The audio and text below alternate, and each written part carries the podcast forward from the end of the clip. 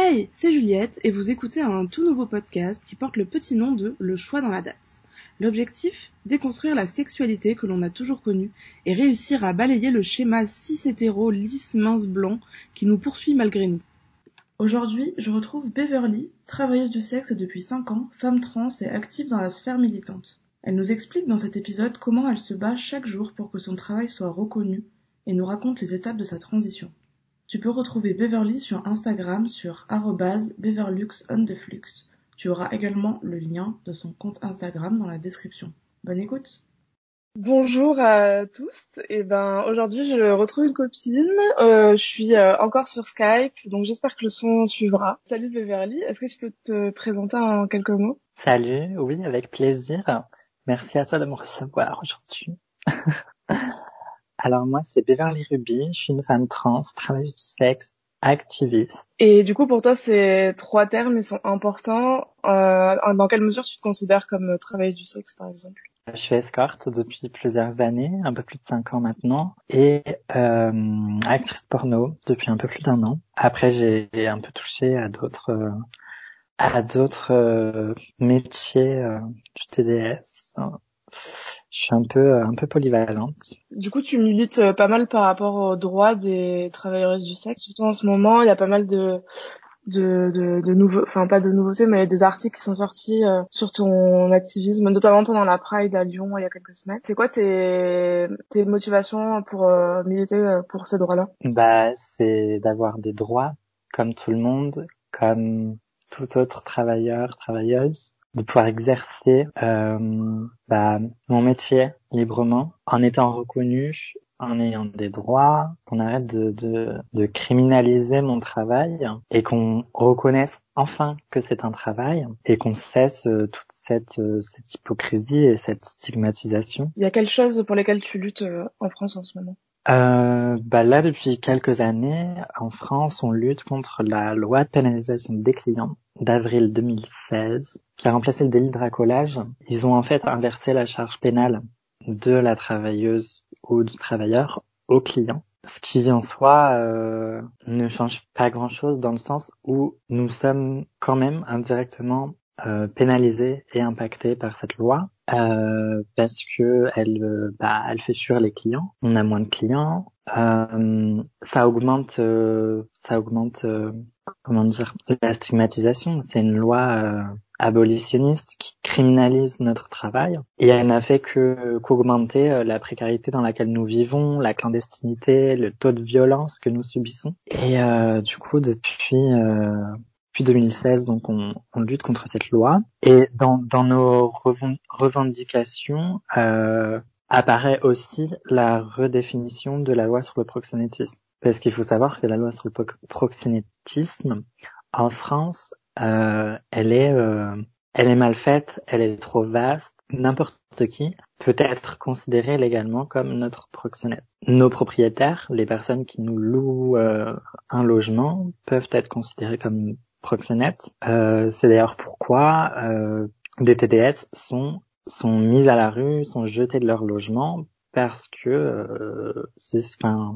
c'est ce qui arrive quand euh, des propriétaires euh, apprennent que leurs locataires sont TDS. Si je t'offre un verre, je te paye un café ou quoi que ce soit, bah tu peux être ma proxénète.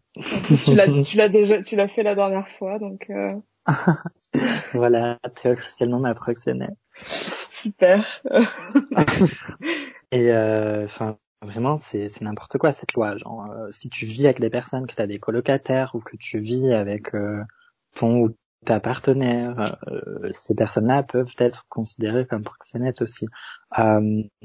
ou toute personne venant en aide à des personnes exerçant le TDS. Ça me fait penser, il y a quelques mois, je crois, enfin il y a, il y a un petit moment maintenant, j'avais vu un article sur une affaire comme ça où c'était un couple de retraités, je crois, euh, qui venaient aider les travailleuses du sexe euh, qui, qui, qui étaient au bord de la route, qui travaillaient euh, sur la route et tout. Euh, ils venaient les aider, notamment, euh, je crois, en, en, en, venant réparer leur camionnette et tout ça. Et du coup, ce couple, ces personnes-là, ont été ont été jugées Euh, en tout cas, ils sont passés devant un tribunal, tout ça pour euh, proxénétisme. Oui, alors que euh, qui faisait que aider. Euh, enfin, il n'y avait pas. De... Voilà, ils venaient juste en aide à des personnes dans le besoin. Enfin, voilà, tu vois.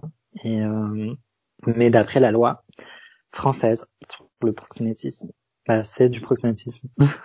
Et du coup, dans les autres pays, ça se passe de la même manière ou pas? Si t'es au courant euh, Je suis pas trop au courant de la législation dans les autres pays. Euh, je sais qu'au Royaume-Uni, enfin en Angleterre en tout cas, euh, j'ai des collègues récemment qui m'ont dit que que là-bas, genre, c'est tu pouvais pas travailler dans la rue ou alors dans des zones réglementées. Euh, mais sinon, t'avais pas le droit de travailler dans la rue en dehors de ces zones. Tu pouvais être escorte, genre recevoir des clients à domicile ou, euh, voilà. Euh, mais après, ils ont quand même, euh, ils ont quand même cette atmosphère de, de, de répression et de criminalisation. après, je sais qu'il y a, il me semble qu'il y a deux pays au monde qui ont totalement décriminalisé le travail du sexe. Euh, ça doit être l'Australie et je crois la Nouvelle-Zélande, si je dis pas de bêtises. Enfin, du coup, ces pays ont totalement décriminalisé le travail du sexe et euh, le, le considèrent euh, comme un travail à part entière. Enfin, tu vois, les TDS là-bas sont reconnus comme des travailleurs comme les autres, et euh, du coup ils ont ils ont accès à des droits comme tout le monde. Enfin, et euh, et on constate du coup dans ces pays que bah le, les violences ont drastiquement chuté, que enfin voilà ils ont de meilleures conditions de travail, il y a moins de violence, il y a moins de précarité. Enfin tout est bénéfique. Euh, il me semble aussi qu'il y a peut-être en Australie je crois que j'avais entendu parler d'un d'un d'une sorte de projet, euh, tu sais, de lutte contre le proxénétisme, enfin, où euh, la police euh, ou le gouvernement peut travailler en lien avec des TDS ou je sais pas quoi, genre justement pour lutter contre le proxénétisme. Enfin, je sais plus, genre je, je dis peut-être des bêtises, mais en tout cas, voilà, on voit que là où, où le TDS est décriminalisé, c'est bénéfique, quoi. Ouais, c'est sûr. Du coup, par rapport au fait que tu sois une femme trans, est-ce que ça change quelque chose pour toi euh, par rapport à ça ou pas? Alors, oui, ça change que je suis plus précaire qu'une femme cis, que j'ai moins de clients, malgré ce que les gens peuvent penser, parce qu'il y a cette, euh, ce côté euh, fétichisation des trans et tout. mais malgré ça, j'ai moins de travail que, que les personnes cis t'es beaucoup confronté à la transphobie dans ton dans le cadre de ton travail? Bah pas dans le cadre de mon travail euh, directement, tu vois, mais après oui, je vis de la transphobie, mais voilà, j'ai du mal euh, à avoir des clients, euh, même dans le porno, j'ai du mal à, à trouver des tournages, à, à, trouver des productions avec lesquelles travailler, parce qu'il y en a pas beaucoup qui font du porno trans. Donc surtout en France, c'est en France de toute façon en France l'industrie euh, c'est catastrophique euh, l'industrie du, du, du porno. Donc euh, si tu veux faire carrière t'as pas le choix d'aller à l'étranger. Mais même à l'étranger ça reste compliqué hein, porno trans il n'y en a pas des masses quoi bah moi je travaille avec une production euh, je vais je vais travailler au Royaume-Uni. Après c'est une production internationale qui est basée à Los Angeles mais qui a des antennes euh, internationales euh, voilà. Il y en a même une en, Espagne. D'ailleurs, la prochaine fois que je pourrais aller tourner à l'étranger, j'aimerais plutôt que d'aller à Londres, j'irais bien faire un petit tournage en Espagne. Et voilà, du coup, cette production, elle est bien et c'est c'est un peu le pilier du porno trans euh, international. Enfin voilà. Mais bon voilà, j'ai pas j'ai pas des scènes tous les quatre matins. Enfin tu vois, genre euh, je vais là-bas euh, environ tous les trois mois. donc c'est pas ça non plus qui m'assure une stabilité. Après peut-être aux États-Unis tout ça, mais bon c'est compliqué. Déjà ça coûte cher parce que moi les productions ils prennent pas les frais en charge. Donc euh... là après j'ai été contacté par une production pour tourner euh, à Prague, euh, mais c'est pour du des tournages hard. Euh, il faut que je puisse euh, pratiquer la double pénétration, enfin recevoir une double pénétration que je ne peux pas encore faire, mais il faut que je m'entraîne. Et voilà, mais j'ai contacté beaucoup de producteurs. J'ai un peu frappé à toutes les portes. Enfin, dès que je tombe sur le profil ou le site d'un producteur ou quoi, je j'envoie une candidature, enfin où je lui écris et tout pour savoir s'il serait intéressé ou quoi. Euh, j'ai beaucoup de non-réponses et après le peu de réponses, le peu de retours que j'ai après, bah c'est euh, bah non, je fais pas de porno trans, euh, machin.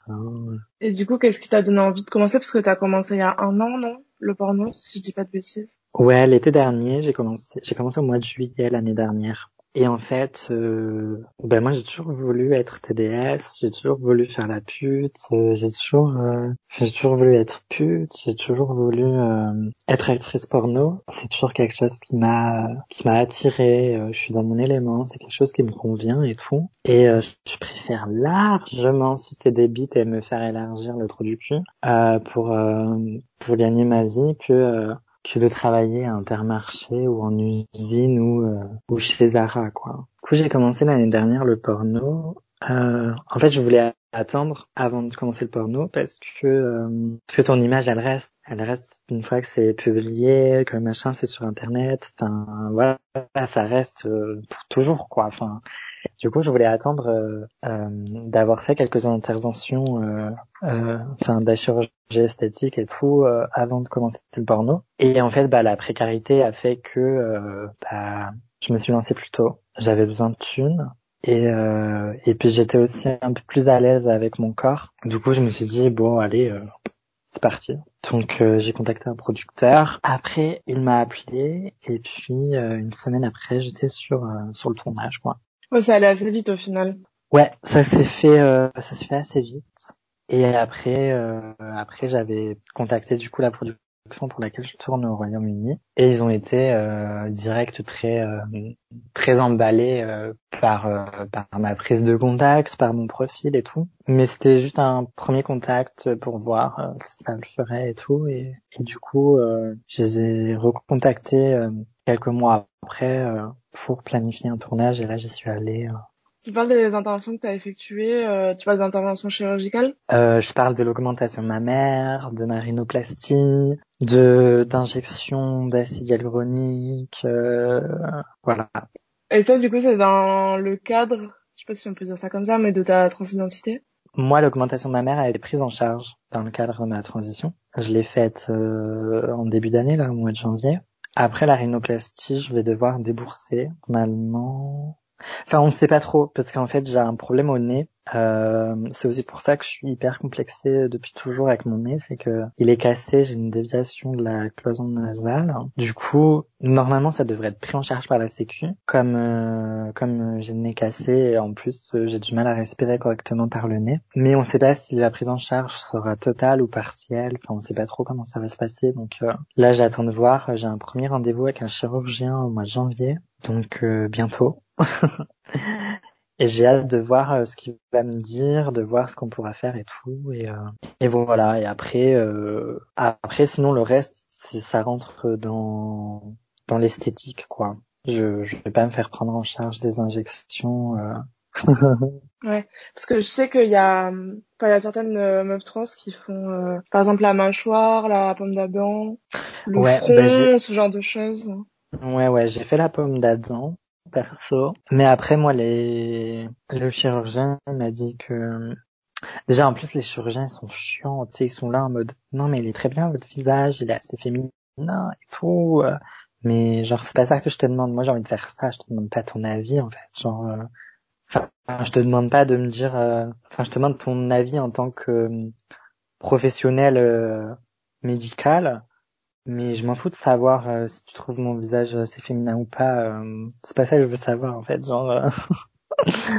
Et après moi, ce que je veux faire, enfin, j'ai pas besoin d'actes. Enfin, j'ai pas besoin de passer par la chirurgie. Je, pense que je vais juste faire des injections d'acide hyaluronique et, et voilà quoi. Et la rhinoplastie et c'est tout. Je pense que pour le visage. C'est déjà pas mal. Et du coup, t'as, euh, oui, tu t'as dit que tu avais fait ta pomme d'Adam, tu l'as faite quand? Je l'ai faite en 2018. ouais. Ok, ça date quand même, tu l'avais faite avant, euh, avant ton augmentation mammaire. Ouais. Et du coup, par rapport à ta transition, euh, également, il y a toute la partie administrative. Est-ce que pour toi, tout ça, c'est bouclé? Est-ce que c'était chiant? Comment t'as fait? C'est hyper chiant et malheureusement, c'est pas encore bouclé. j'ai l'impression que je vais jamais en finir. Déjà, déjà moi j'ai transitionné très jeune. Enfin, j'ai commencé ma transition à 14 ans euh, et mon adolescence a été très chaotique et j'ai pas eu le soutien de mes parents. J'ai, enfin, j'ai quasiment pas eu de soutien. J'ai voulu, avant d'être majeure, euh, essayer de de faire mon changement de prénom avec l'accord de ma mère, mais euh, j'ai pas réussi. Et après, bah après, euh, mon père m'a jeté dehors à 17 ans et après je me suis débrouillée. Euh, après, j'ai effectué mon, du coup, mon changement de prénom à 18 ans. Je me suis fait domicilier dans une commune où euh, des trans étaient déjà passés, où c'était facile, euh, enfin où on t'emmerdait pas en fait pour le changement de prénom, genre où ça passait crème. Sauf que moi, c'est pas passé crème.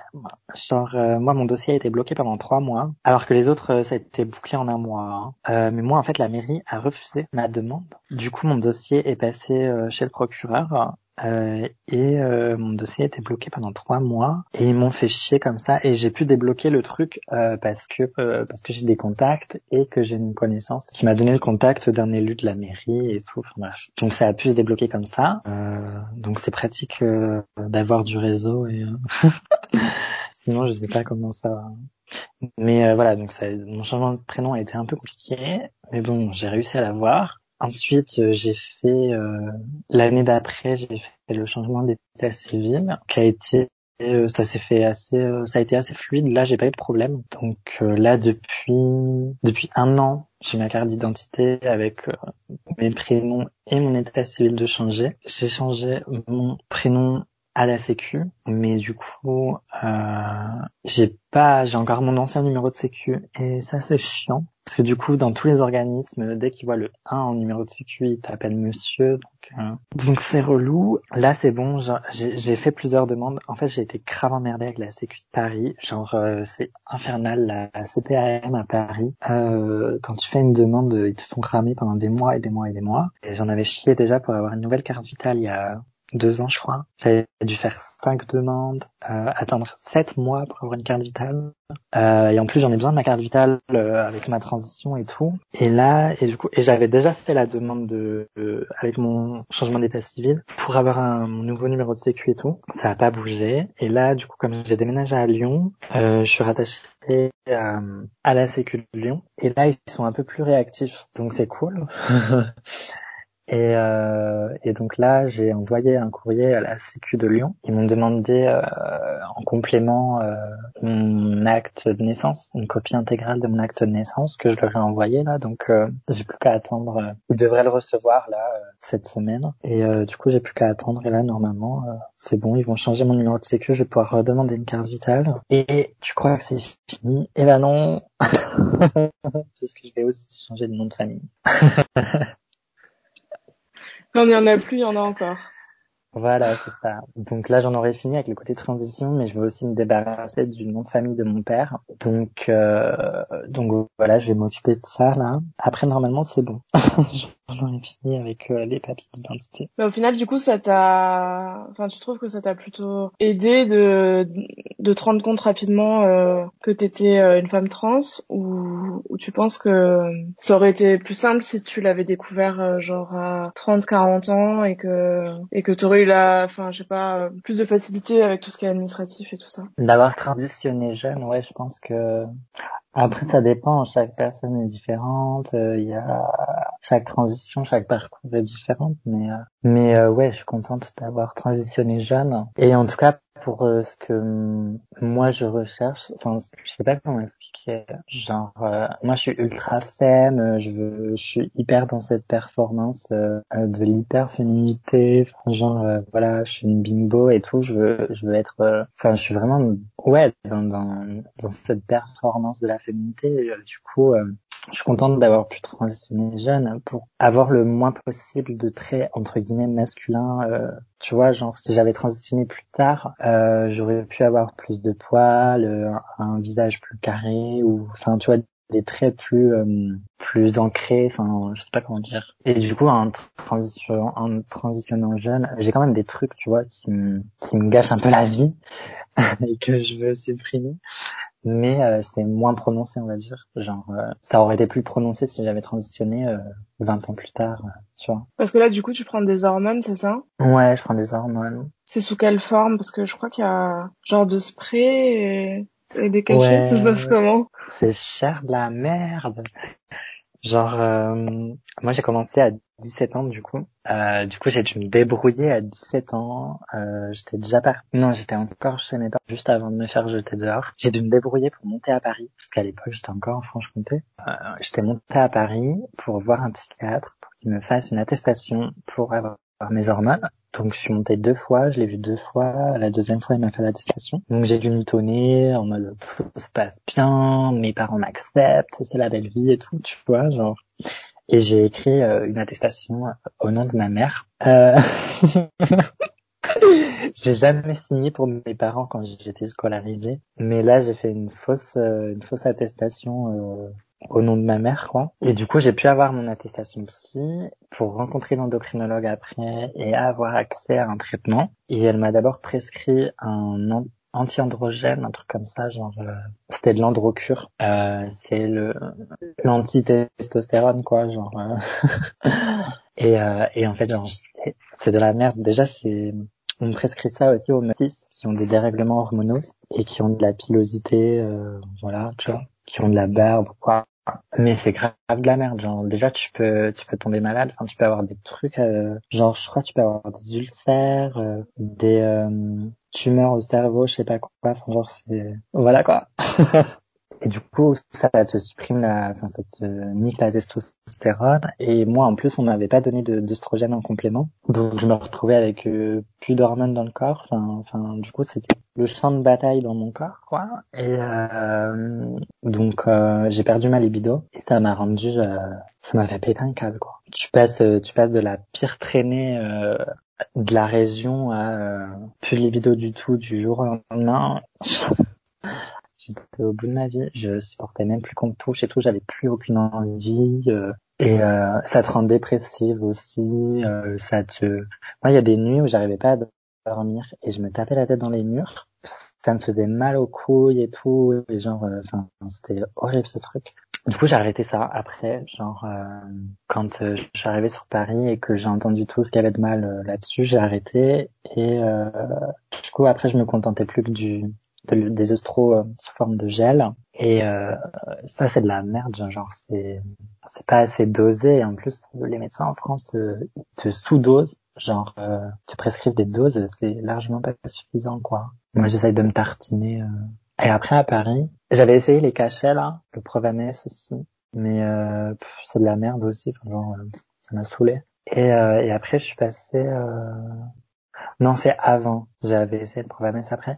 Mais euh, j'ai essayé aussi les injections qui sont pas commercialisées en France, mais euh, euh, un groupe de meufs trans à Paris. Euh, j'ai commencé euh, les injections avec elles. Et en fait, on commence ça à l'étranger. C'est grave efficace, quoi. Genre, moi, j'ai senti la différence dès la première injection. Genre, déjà, après la première injection, j'ai senti qu'il se passait quelque chose dans mon corps, tu vois. Et en fait, avant euh, de commencer les piqûres, bah, je voyais plus trop de changements, tu vois. Enfin, genre, ça stagnait. Enfin, du coup, j'étais grave blasé, tu vois. Et avec les injections, genre, j'ai, j'ai pris du poids, j'ai commencé à prendre des Enfin, tu vois, mes seins ont recommencé un peu à pousser et tout, euh, à redevenir sensible, tu vois. Euh, mon visage s'est un peu modifié aussi. Et, euh, et voilà, j'ai pris, euh, j'ai pris un peu de poids, un peu de poids, j'ai pris des formes et tout. Enfin, du coup, j'étais contente, c'était efficace. Et en plus, euh, ça impactait pas sur ma libido, ça, tu vois. Et euh, enfin, j'avais les effets que je recherchais, quoi. Enfin, j'étais plutôt satisfaite, quoi. Je voyais du changement, en tout cas. Euh, bon, après, j'ai pas pu continuer les injections parce que euh, j'avais pas de thune et tout, tu vois. Et euh, du coup, je repassais au gel et tout. Et du coup, euh, j'ai eu des grosses périodes d'irrégularité dans ma prise d'hormones parce que le gel, euh, c'est grave relou, quoi. Genre, tu dois en mettre tous les jours. tu dois attendre que ça sèche pour pouvoir t'habiller ou, ou rebaisser tes manches. Ou, enfin, hyper chiant. C'est assez contraignant et du coup, ça me saoule. Du coup, il y a des moments où je suis là en mode vas-y, flemme, tu vois. J'ai hâte de pouvoir repasser aux injections. J'en avais recommandé là, il y a, y a pas, il y a deux trois mois, euh, enfin il y a pas si longtemps. Et en fait mon flacon neuf s'est cassé dans mon sac à main. J'ai eu grave le somme. Donc euh, là j'attends de pouvoir euh, financièrement en recommander. Parce que du coup, euh, quand tu te fais une injection, c'est valable pour combien de temps?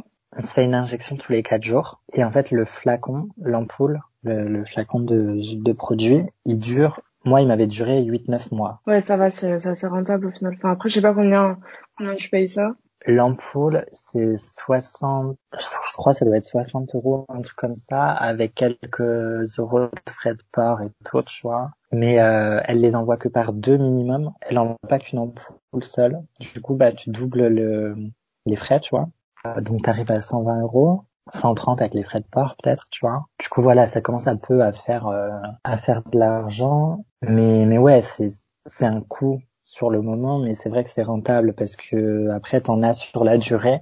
Euh, ton ampoule elle, elle, dure longtemps et puis euh, et puis t'as as les effets quoi c'est efficace. Donc euh, et du coup, pourquoi euh, il le, il le, enfin pas le commercialise, mais pourquoi il le, il le donne pas en France ça? Euh, Parce qu'ils sont transphobes. Je sais pas, parce qu'ils en ont rien à foutre des meufs trans euh, et que ça leur rapporterait pas assez de thunes, je pense. Parce que je sais que les mecs trans euh, qui prennent de la testostérone, ils ont euh, ces injections là, mais euh, oui, mais tu sais pourquoi eux ils ont accès à ça? C'est parce que de base, c'est commercialisé en France pour les mecs cis.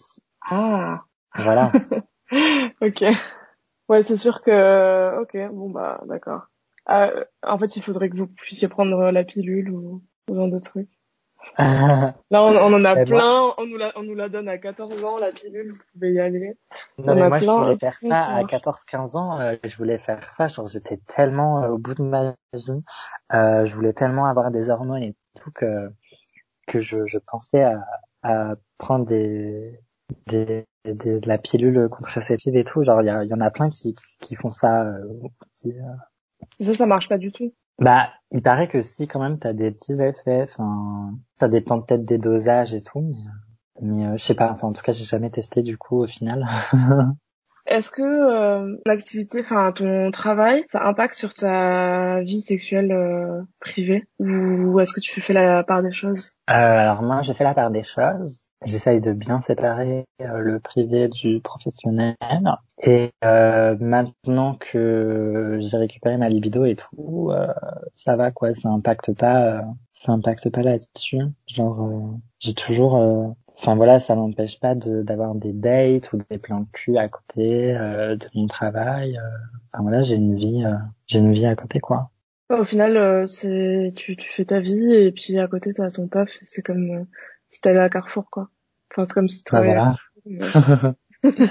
Voilà, tu travailles et t'as ton date euh, le soir. euh, Enfin, je sais pas, genre. Et t'as pas un peu des euh, des fétichistes qui sont en mode oui, elle est travailleuse du sexe, du coup je veux me la faire. hein.